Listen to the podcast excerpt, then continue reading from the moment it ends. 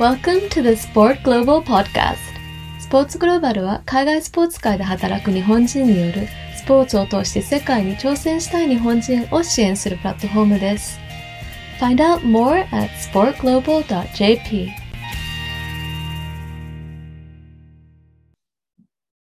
はい、そういうことで、えっと、今回が、えー最後の回になるんですけれども、えーゲストの渡辺悟君、メキシコシティ在住ですね。えー10年もう生き抜いてるんですけども、その悟君に、えっと、今までの第1回、2回、3回ではですね、この37年間の悟君のストーリーに関して聞いてきました。いよいよ今後の展望ですね。えーどう悟君がどういうのを描いているのかっていうのをがっちり聞きたいと思うんですけども、悟君、じゃあ、えーっと、まずは、まあ、仕事の面ちょっと聞いてみようかな。この仕事の面で今後の展望についてどういう考えを持ってるのか、ぜひ聞かせてください。これから、あの、先ほどちょっと話したんですけど、あの、今30、今年37に迎えるんですけど、うん。これからその40に向かっていく中で、うんまあ、結構前から安倍安倍とは話話したりしてるんですけど、で30が自分のベース作り。うん。で、40は、35から40は、まずこう、何でもいいから何かその大きなこと、大きなことっていうのはいろいろその見方あるんですけど、まあ、自分の中で、あの何か今までやったことやってない、次のレベルに行けるような大きなことを成し遂げたいっていうのは、あのまあ、漠然として持っていて、うん。まあ、ちょうどそれを、何ができるかっていうのをちょうど見ているんですけど、例えばそのうんコンペに来たりとか、おーえーちょっとわかんないんですけど、うんうん。何かその大きな何か次のステップにつながるような、次のステップに入り込めるようなうん。あの大きなことうん。を一つでもちゃんと成し遂げたいなっていうのがあの一つ目標ですね、40までに。なるほど。今のところ、まあそんな、それにちょっと付随して聞いちゃうんだけど、じゃあ今その37に迎える、まあその5年間のスパンで言うと真ん中ぐらいにいるけれども、はい。その真ん中にいて、今のところの手応え的な部分はあるの？そこに関しては。あありますね。こうまあサントリーの後、うん。えーまあ、それはその35の前だったんですけど、うんサントリーの後、例えばそのメキシコにその日本メキシコ協会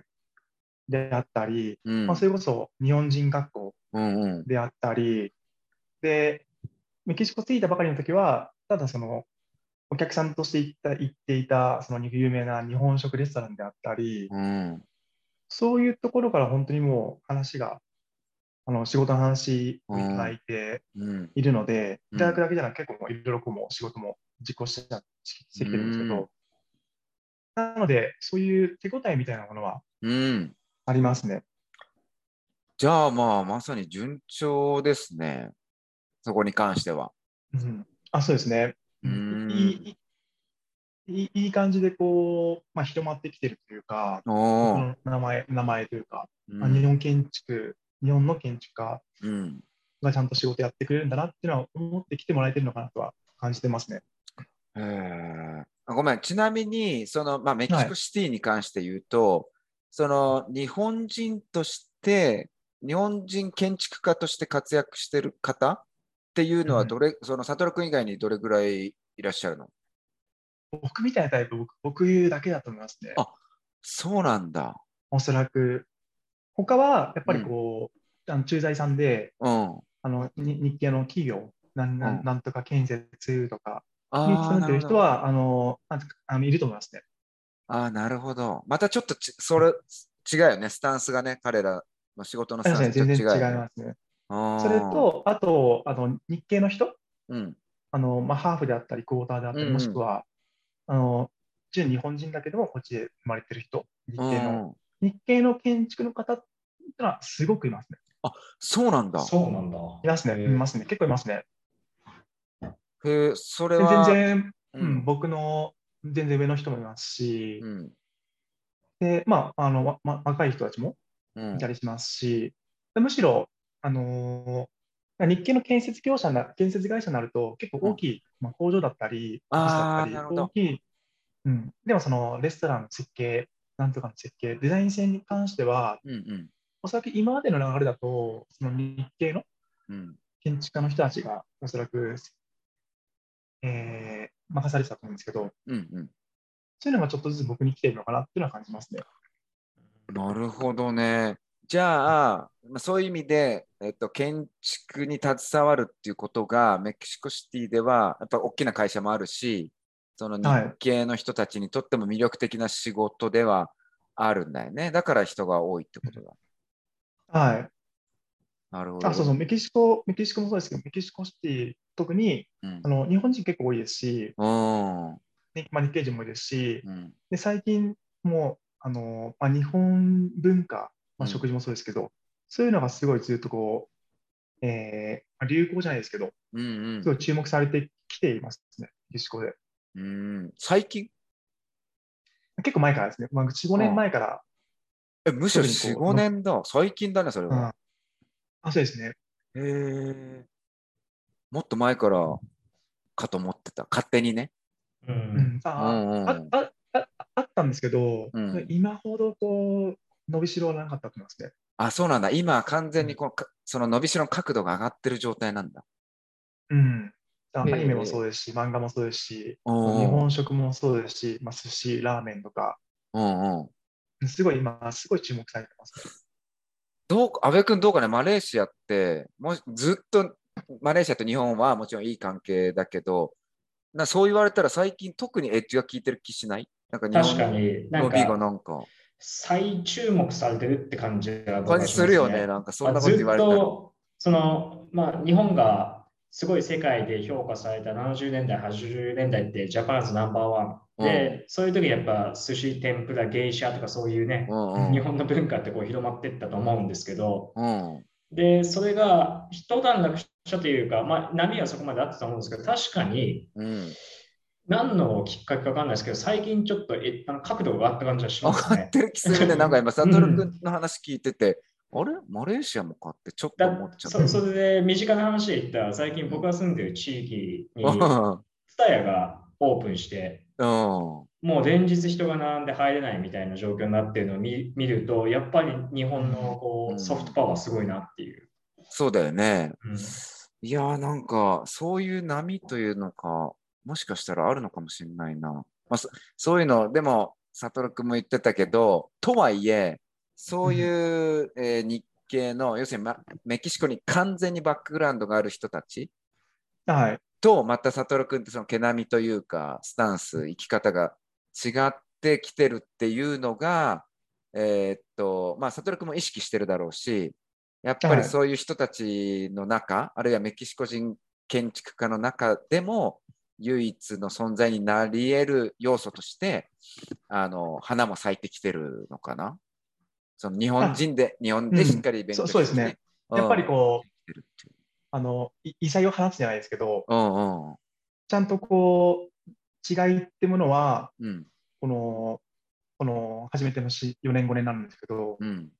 この4年5年で、あの、まあ、証明できてきているのかな。あのデザインに関してもですけど、うんいいね。いいですね。そこの、そのなんか考えだったり、そのデザインのスタイルだったりっていうのは、やっぱりルーツはその大江博さん、大江建築。なるほど。そこでちゃんと、ちゃんとしたうん。本物の日本建築、日本っていうのをちゃんと見た、うん。学んだうん。と思いますね。だから、今こう、ちゃんと毛並みをちゃんと違えて、うん。あの、これこそっていうのをちゃんと証明できるのかなと感じてますね。なるほど。あと、その日本で生活してきたからっていうのもあると思うよ。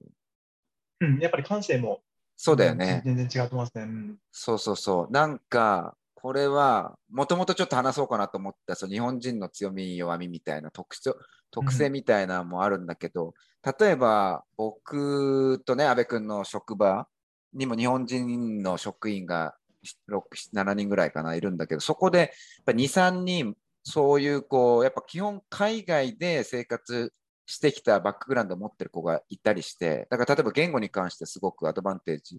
もちろんあるんだけど、はいはい。その子たちが言ってたのが、言語に関してって別に、あの、年取ってから勉強しても、しっかり伸び、そのビジネスで使えるところまでは伸ばせるんだけど、それよりも、よっぽどその日本っていうところにしっかり住んで生まれてから、で、例えば重要とされる二十何歳まで例えば住んで、すごくしっかりしたバックグラウンド、考え方があるっていう方が、なんか人として、あるいはそのスタッフとして、仕事をする人間としては、すごく強みがつくんじゃないか。例えば日本サッカーっていう完全なあの自分の中のストラクチャーとかがあった方が、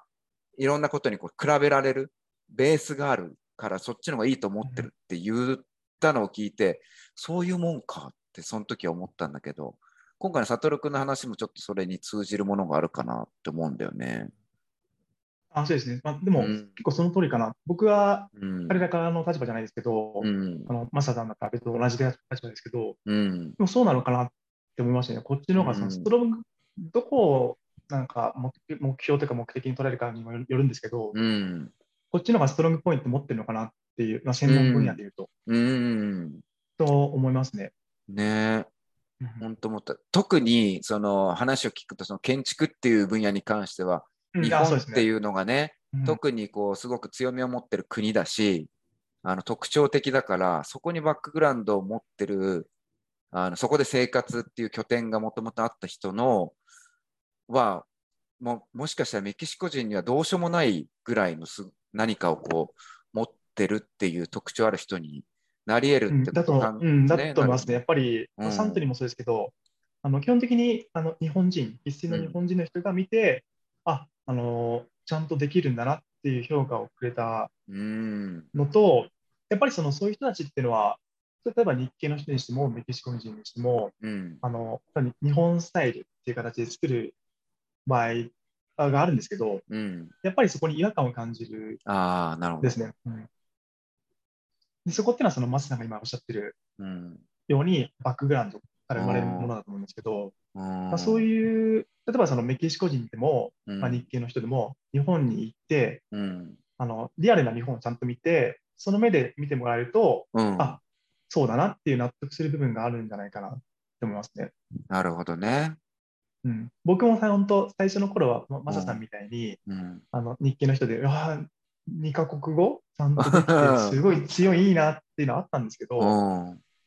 でもどんどん変わってきてて、やっぱりその話したりとかして、こっちで生活して建築活動していくと、うん、やっぱこっちの方がこう強みあるなって感じますね。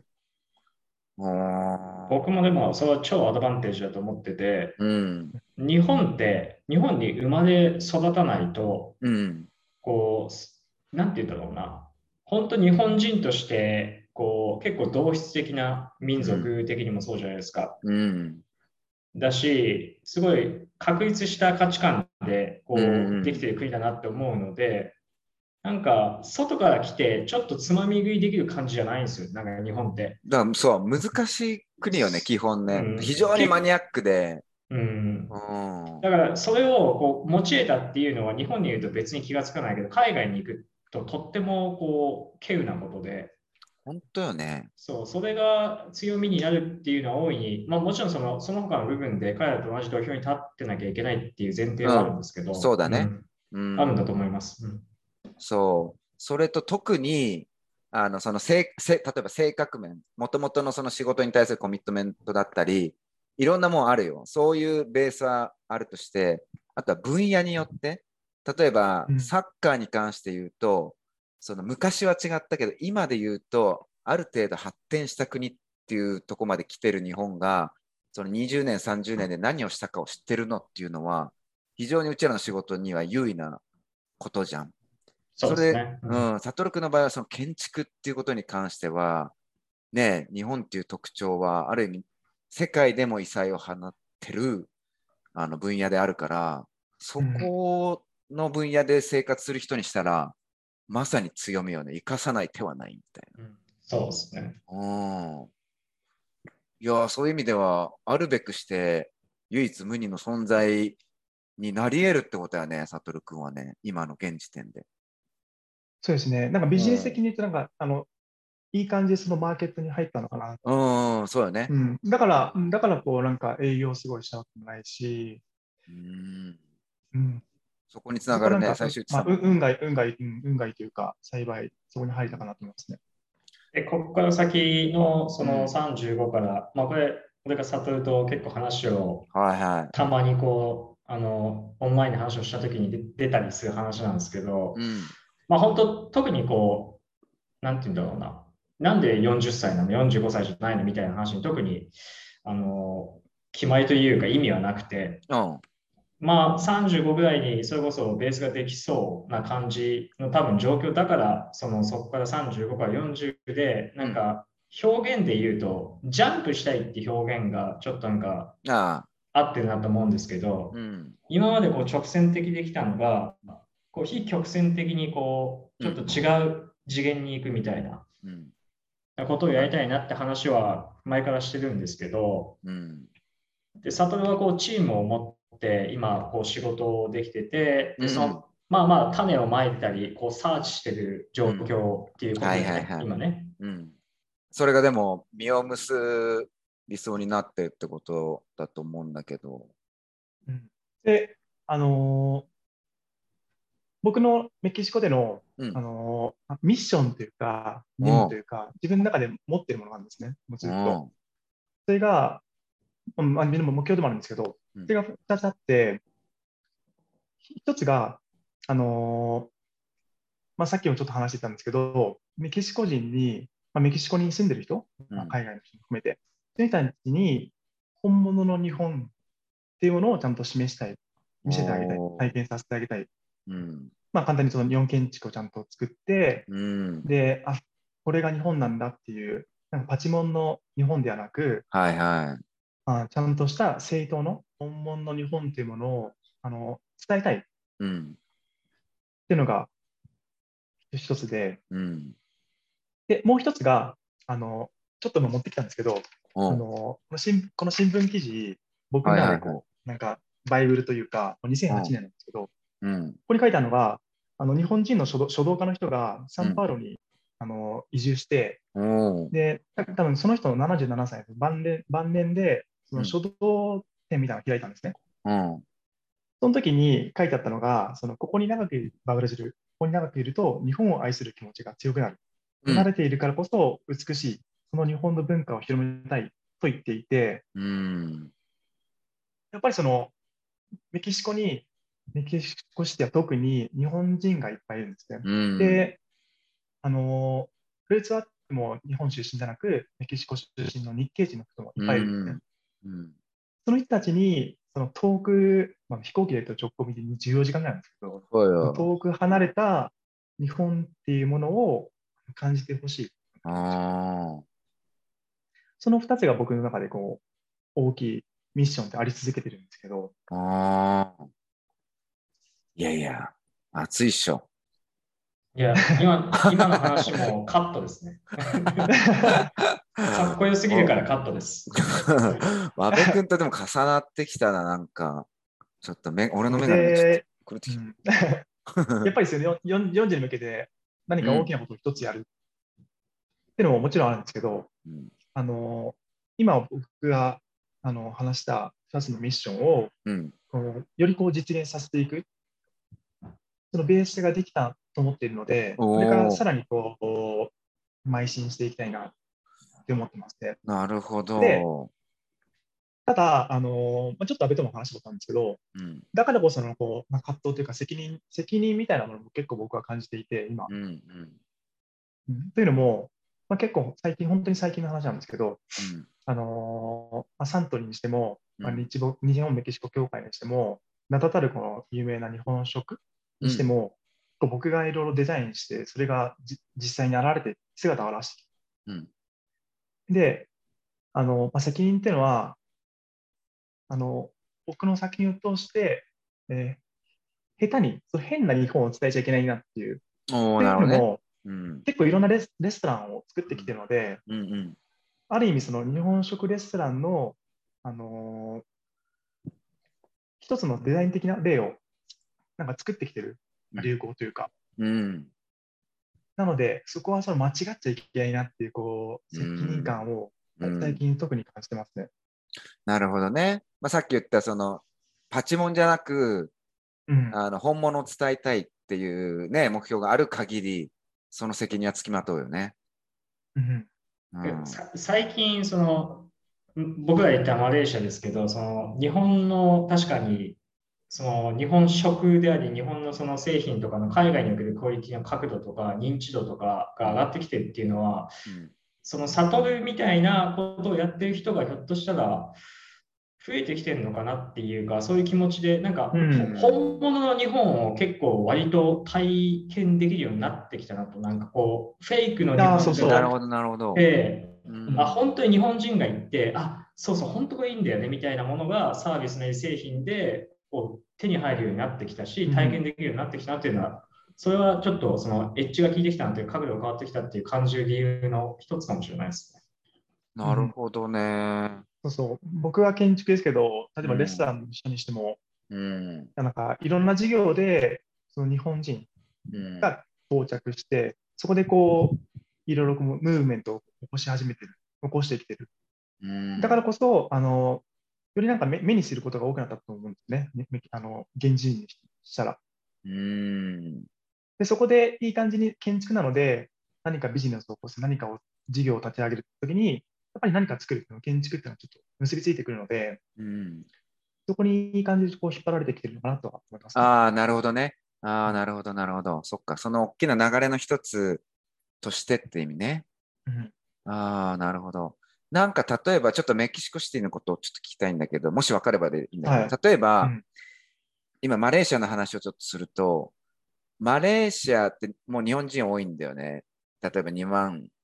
人、2万5千人とかいるとして。うんだけど、基本的にそこだけをこうターゲットにする、マーケットとしてターゲットにするってなると、キャパちっちゃいじゃん。うんだけど、例えば、普通のマレーシア人をターゲットにすると、どうしても日本みたいなクオリティが例えばあんま必要なかったりとか、例えば寿司を1個例にすると、うん超高級寿司は必要なくて、うんきっと回る寿司だったり、あの、もっと手軽に楽しくみたいなところなんだと思うんだけど、それをやってると多分言ったら本物の日本クオリティは必要ないんだよね。だけど、うんマレーシアの場合は、中華系マレーシア人っていうのがいて、それが30%いるんだけど、1000万人ぐらい。でもその人たちはすごい中間層だから、お金もいっぱいあって、で今はクオリティを求め出してるんだよね。うんでそこに日本のあの日本のクオリティっていうのに惹かれてきてて、だからお金はだ、うん出せますぜみたいな人がどんどん増えてるから、そこをターゲットにできるっていうのは結構大きくなってると思うんだよね、キャパ的に。今までは日本人相手にしてたその日本人クオリティも中華系に出せるっていうのがもしかしたらマレーシアでその日本クオリティが上がってる、あ広まってる、ニーズが出てることなのかなって今ちょっと話して思ったんだけど、あの、どう？なんかそ、そんなようなちょっと動きとかっていうのは、動きとか現、えーっと、状況っていうのはメキシコシティになんかあったりする？なんかトリガーになりつつあるっていうか。やっぱ、あのまあ、食で言うと、うん。あのまあ寿司とか、うん。結構バラエティに富んでるのはありますね。っていうのも、うんあのめ安いメキシコ人が経営するうん寿司っていうのもありますし、うん。あのメキシコ人もうちょっとクオリティ上げて、あのでもメキシコ人も来れるような、うん。ザ・日本の寿司じゃないけども、うん。だったり、もしくは本当にもう、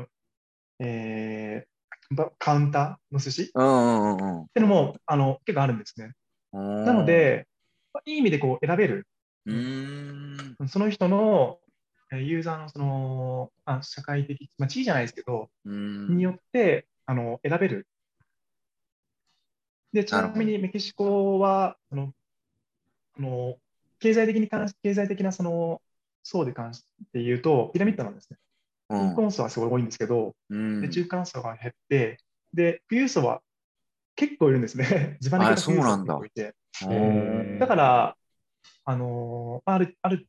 あの地地域、ゾーンは、その富裕層が住んでるゾーンも結構ありますし、うんだからお金出すって意味では、お金出すメキシコ人ってすごいいると思います。なるほど。じゃあそこに日本の人気っていうのが相まって、ちょっとハマり、相まってるとはまねね、は、うんはまりつつあるのかもしれないね。うん、例えば、そのおまかせとかっていうのも、うん。メキシコ人もあの結構覚えてますよ、おまかせっていうそのそうなんだ。あありますね。えー、すごいな。お任せってそう俺、だから、人生で一回しかやったことない。うん、あしかも、うん、そうそう。めそこに行くメキシコ人もやっぱいますし、うんそういうメキシコ人こそ、あのブルジョブルジョワじゃないですけど、うんうん。あの、なんですかね、高級寿司、あ、でもその体で食べるなんてさ、普通考えられないじゃないですか、人からしたら。う。んそういうのも、一つのこう、なんか自分を高めるクオリティじゃないですけど、ステータス的な部これで、うん、ステータス的に、ううんんで、結構、需要があると思いますね。で、その需要をちゃんと分かっていてうん、こういうレストランだったりとか、うんそういうサービスを提供しているものが結構増えてきてます。あ、そうなんだ。うん。僕、まあ、ちょっと今回の話題と 結構ずれちゃうかなとは思うけど、うんあの、もう一つ思うのが、そのマレーシアで行ったら、結構その中華系マネーの人って日本に行ってるんですよね、直行便っていうのもあって。はいはいはい。行きやすくなったしね。で、いいものをこう見て帰ってきてるから、これがこう日本クオリティじゃないみたいな、やっぱローカルにこうちょっとフュージョンされちゃったりとか、グレードダウンしてるっていうのが分かるんだと思うんですよ。なるほど。それが一つと、あともう一つは、日本にこう行って、意外とそんなお金出さなくても、クオリティ高い商品だったり、食事だったりできるじゃんみたいな。なるほどね。最近なんか、そういうのがなんか我々が特に感じる本当日本みたいなサービスなり製品がこっちにすごく増えてきたなっていう感じる原因かもしれないですね。要因かもしれないですね。うん、そうなんだよね。最近ね、マレーシア人が日本に行くのに対してビザがね、あの、旅行だったらいらなくなったんだよね。今までは必要だったけど。そうだ、それ、そういうのももしかしたらね、大きいのかもね。うん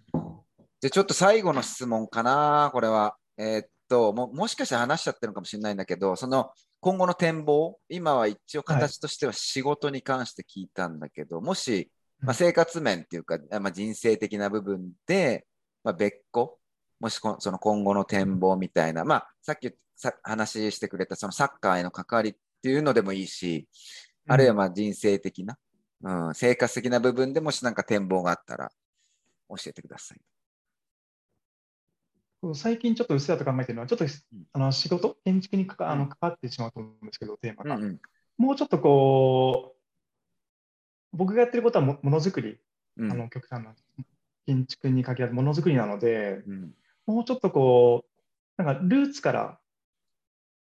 あの始めたいなっ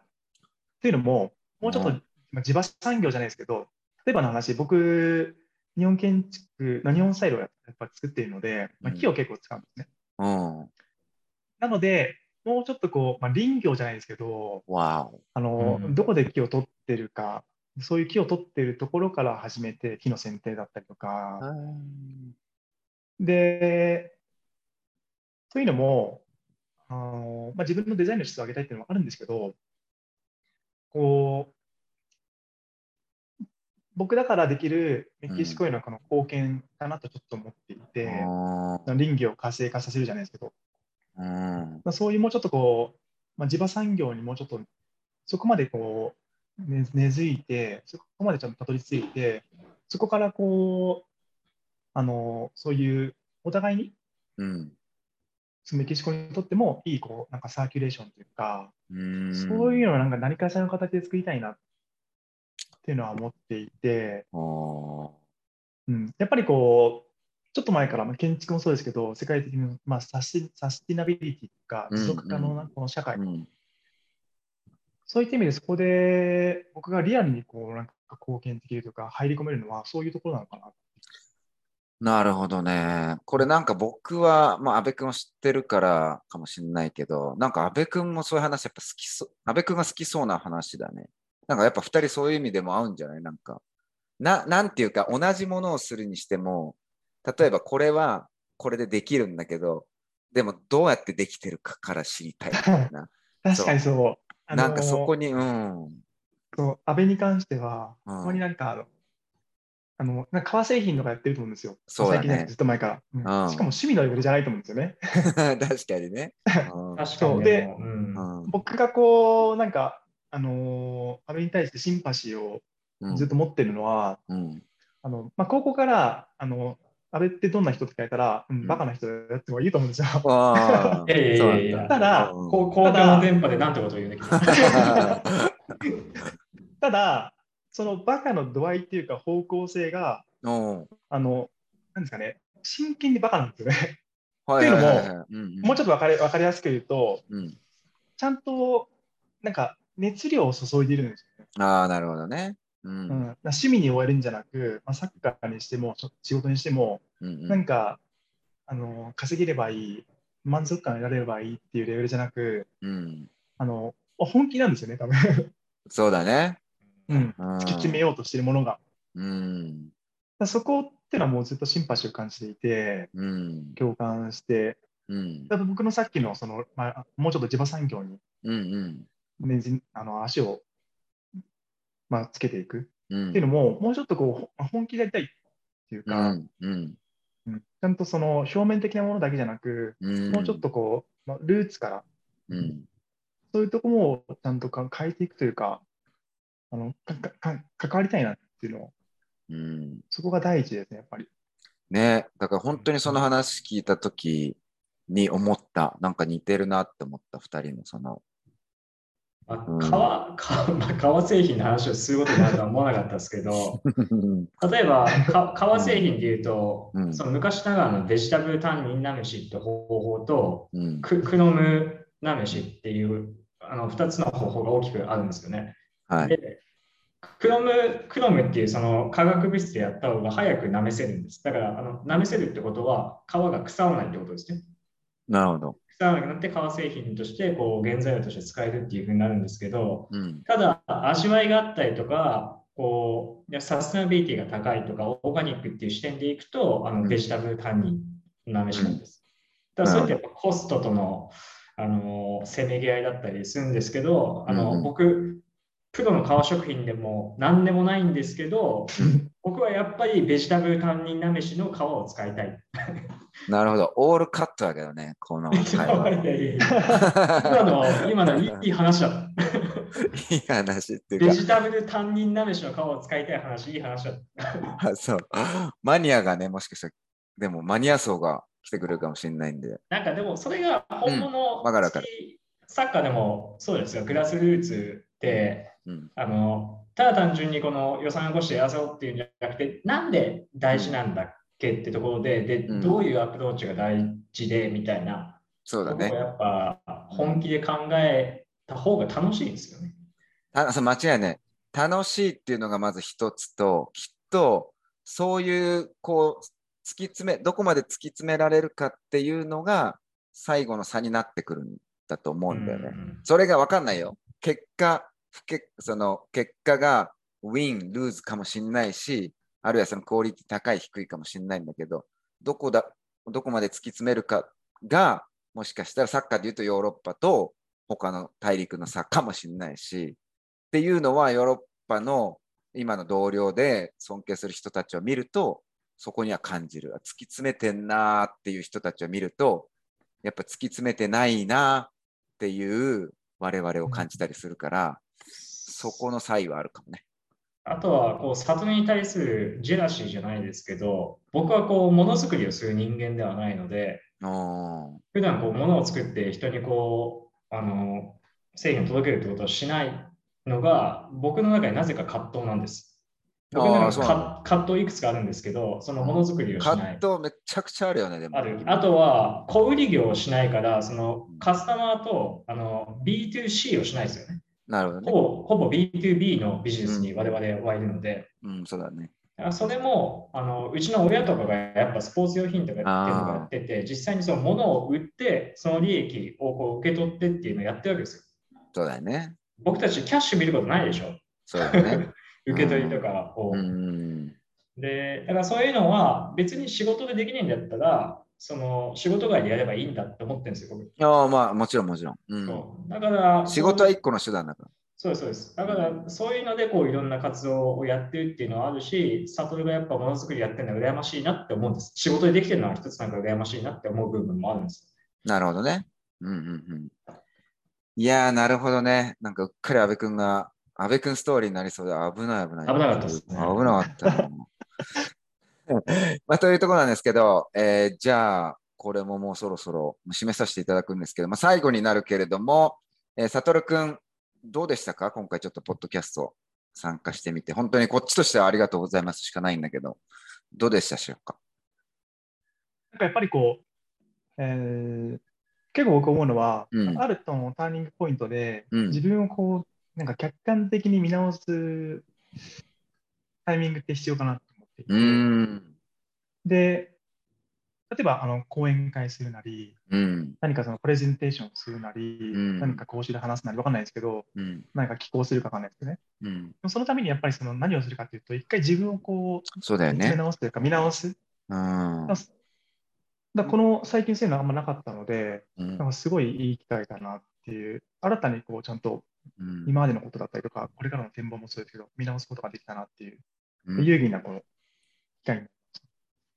や、そう言っていただけると本当に最高なんだけど、安部君どうですか？いや、もう、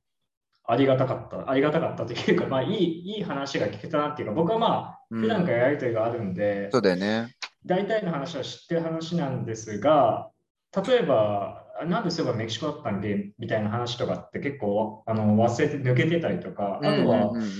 実はあんまりこう、あ、この話聞いたことなかったみたいなのも出てきて、で、例えば、サトルなんて海外に全くバックグラウンドがない人が、行こうって決めて行って、うん。10年生きてるわけじゃないですか。ねえ、本当よね。で、まあしかも、英語圏に行く人が多い中で、こうメキシコってスペイン語みたいな、本当こう、今までバックグラウンドが全くなかったものを作り出してるっていうのが、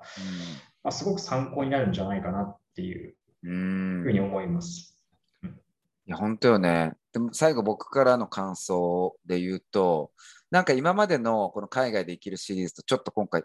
ってて、なぜかっていうと最初に言ったんだけど、あの、まあ、サトルくんっていう人物にちょっと、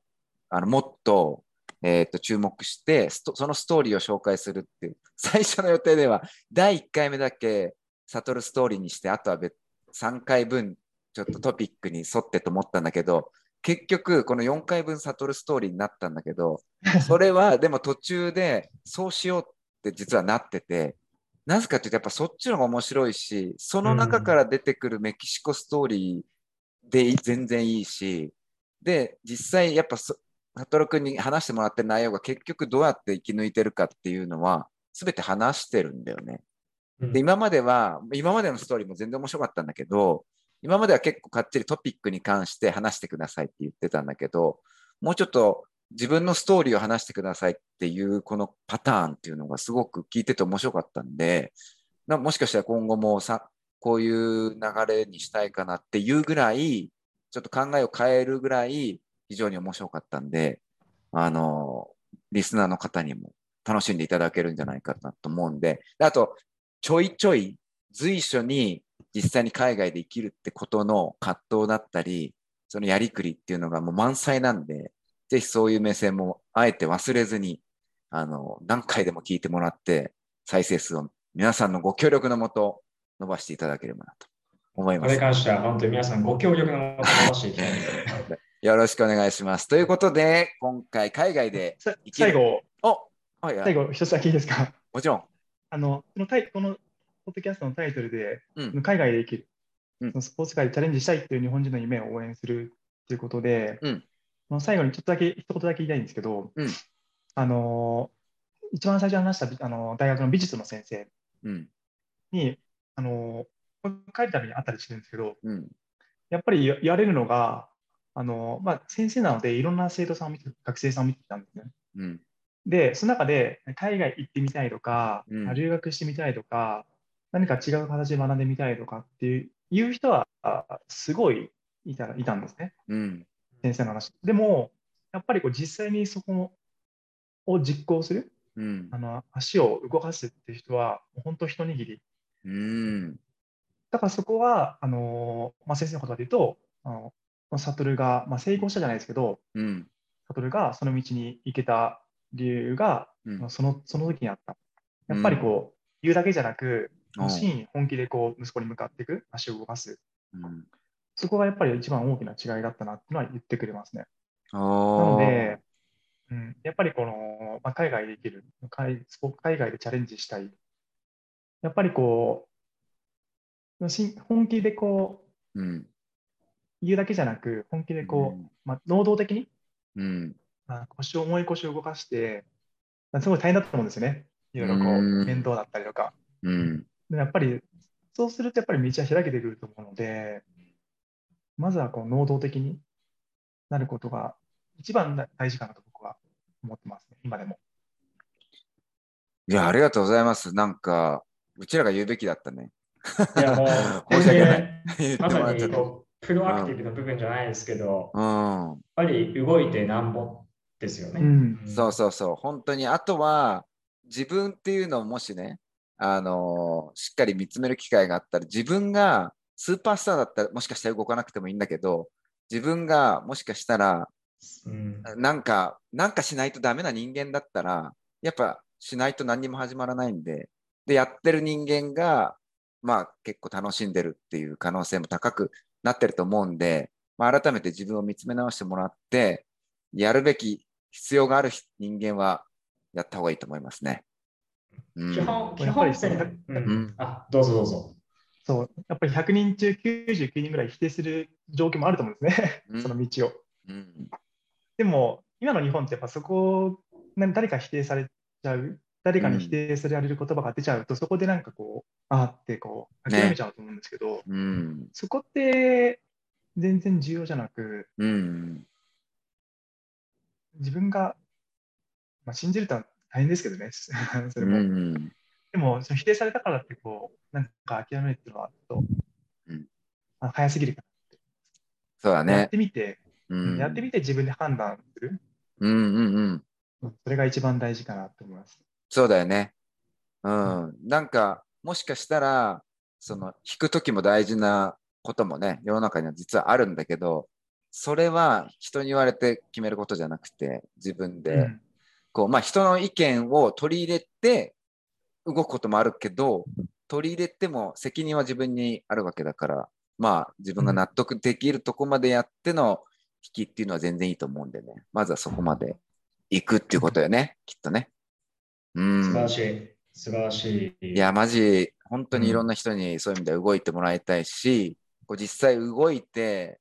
やり抜いてる悟くんの話、響いてほしいな。響いてほしいなっていうか、響くと思俺てか実際鳥肌に立ったもんなんかうん。あのスポーツグローバルでも動いて、あの、イムの話、本当に最初の方出ましたけど、実際留学行くっていう人もう。そうだよね。来てるのが、こう見てるのが、やっぱ頼もしいなっていうふうに思いますよね。本当だよね。その下の世代っていうかさ、そういうやつらも全然いるし、で、そういうのにこ、のうん、この2時間ぐらいだと、そのなんかいい話しかなんか出てこないと思うん思うんですけど、そうだねで。もそその裏にはその10倍、20倍ぐらいのその、そうそうそう。なんか、もう失敗して当たり前なぐらいだと思うので、うん、こういう挑戦って。そうだよね。うん、だから、そこは恐れずに、もう失敗してなんぼというか、失敗して当たり前っていうスタンスで動き出した方がいいかなって思いますね。いや、本当にそう。なんか、まあきっとそれぞれの人はそれぞれこう、葛藤があって悩んでる人もいると思うけど、まあ、実際に行った人はみんな結構そう言うと思う。なので、やってみて考えるっていうところまでぜひみんなに言ってほしいね。できればねそう我々我々も行かないとね、より。そうだね。うんはい。これを聞いてもう改めてそう思った。ありがとう、サトルくん。ええ引き続き、こちらこそありがとうんまたなんか話せるの楽しみにしてるので、メキシコシティで、まあ、健康には気をつけてね。ありがとうございます。ありがとう。じゃあ、ということで、今回、海外で生きるシーズン3ですね。えっと、今回はメキシコシティで生きる、もう10年、建築家として、えー盛り上がってる渡辺悟くん、ゲストに招いて話を伺いました。安部くんもありがとうございました。悟くんもありがとうございました。ありがとうございましたありがとうございました。はい。それではまた会いましょう。See you next time. Bye bye.